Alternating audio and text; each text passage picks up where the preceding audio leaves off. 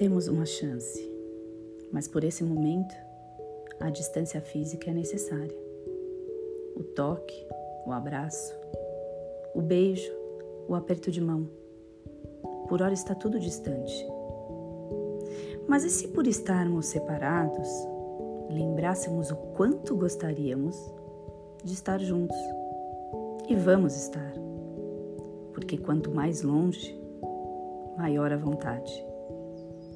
Que nesse momento separados, a gente acumule saudade e amor, empatia e solidariedade, companheirismo e respeito, tranquilidade e coragem. E que nosso próximo abraço seja mais apertado e com muito mais força.